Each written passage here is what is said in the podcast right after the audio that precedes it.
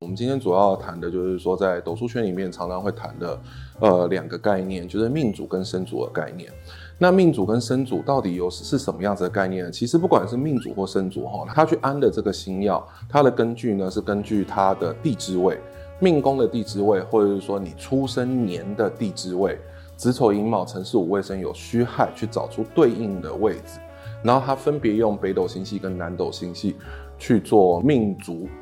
的那颗星耀，生主的那颗星耀的取制哈。然后它分别是在子午位上面啊，比如说分作贪狼跟破军子午位，再来呢顺着两边斩下来，然后另外一边呢，它顺着时钟从子位开始，再绕回子位。它的顺序是火象梁同昌基，临象梁同昌基，去探源它的东西哈，不免俗的就会从它斗数传进华人世界里面呢，整体的这个脉络去看哈，它其实是从印度的占星传进华人的世界里面的，所以它一开始它观测的是时星，所以不管是古老星宗呢，或者是清唐派，它基本上呢会有非常重要的概念。就是它的二十八宿，还有它的黄道十二宫，它去联合的是太阳跟月亮的这个位置，各种星体的位置哈，去观测出这些人的东西。所以，我们常常讲的，比如像罗伯啊、紫气啊、季都啊这样的星曜，它其实去帮你定出了这些位置，是一个比较精确的位置。它观测的是实星。那实际上呢，紫微斗数我们后来演变到紫微斗数用的其实是虚星，它其实有一个很核心的原因，是因为。华人是一个农耕民族，农耕民族不会比商业民族，或是也不会比游牧民族更长于关心。讲到七正四余里面，它有一个非常重要的观念，在它每一个宫会有一个，比如说命宫的话，它会有一个命宫主，它里面会有日月金木水火土，它是用经纬度去定出来日月金木水火土这些星曜，所以呢，它一定会有个角度。比如说东经西经，这个是现在的说法啦，叫做度主。比如说这个命宫主，他坐进什么样子的位位置，它同时有一个命度主，它是什么样子的东西，它结合出来，这是一个盘的基本架构。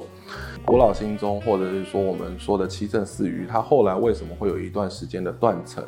首先呢，明朝明令的禁止大家去做学习哈，因为这个东西可以观测未来的趋势、国家的走向，然后这是皇帝所不乐见的。像前面提的，就是农耕民族，他观测星象的能力是相对比较弱的。这个生主、生宫还有生宫主的历法呢，其实在七政四余跟国老星宗里面，它用的也是月亮的一个概念，就是月亮生宫盘，印度占星的排法。跟国老星宗的排法，跟七正四余的排法，跟清唐派的排法，再加上西洋经典占星的排法，其实是不太一样的哈。我们从占星去看，在中亚这一边，他们呢，还会有另外一个重要的东东西叫做阿拉伯点。现在查到了排盘软体，我们去排西洋的命盘的话，这些逻辑也全部都会出来。可是每一派的使用方式是不一样的，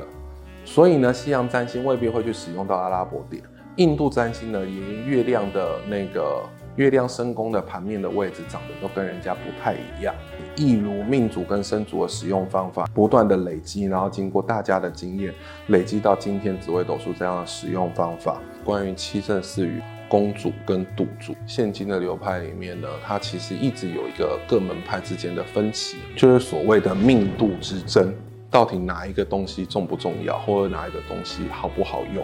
然后甚至呢，在谈到生主这个概念，还有生宫这个概念，在乾元秘旨里面，他甚至跟你说了生主实属泛泛。这个东西你就会知道，就是说它其实跟斗数的流派里面，大家在使用命主跟生主的时候呢，也会有非常大的一个雷同度哈。因为当我们在谈到命主跟生主，很多门派会跟你讲说，它其实根本就不重要。一开始告诉大家的，有人把它拿来当先天的天赋、后天的居所，所以把它拿来当风水地理的条件来用。然后他们也觉得说，这个东西呢，一定程度的去符合了风水九星的这个概念。有些人把它拿来当前世今生的角度来用，另外有一些人呢，把它拿来就是一般的最初始的用法，就是说他命命主辅佐命宫，身主辅佐身宫去使用，去看他这个命主星或生主星坐落的宫位，它里面如果得到了破坏，没有得到极化的话，他对这个人他会比较痛苦。想问大家，十二个宫位里面哪一个宫位你可以不要哈？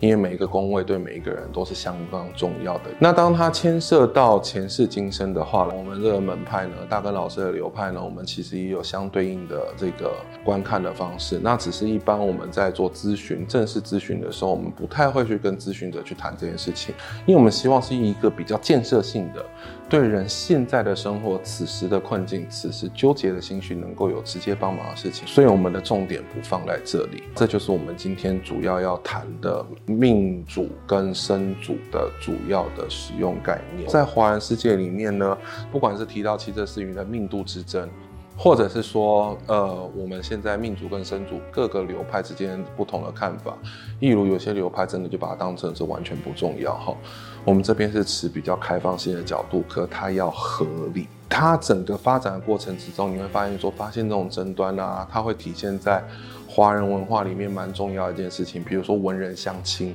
他自己压箱宝的东西就是最好的，然后再来接受新的这个教育的东西，他先先入为主这个观念，他就会认为什么？因为这是一人传门传统的技术，所以老的东西就比较好。那我们先进下心来去思考一个问题：如果老的东西都比较好的话，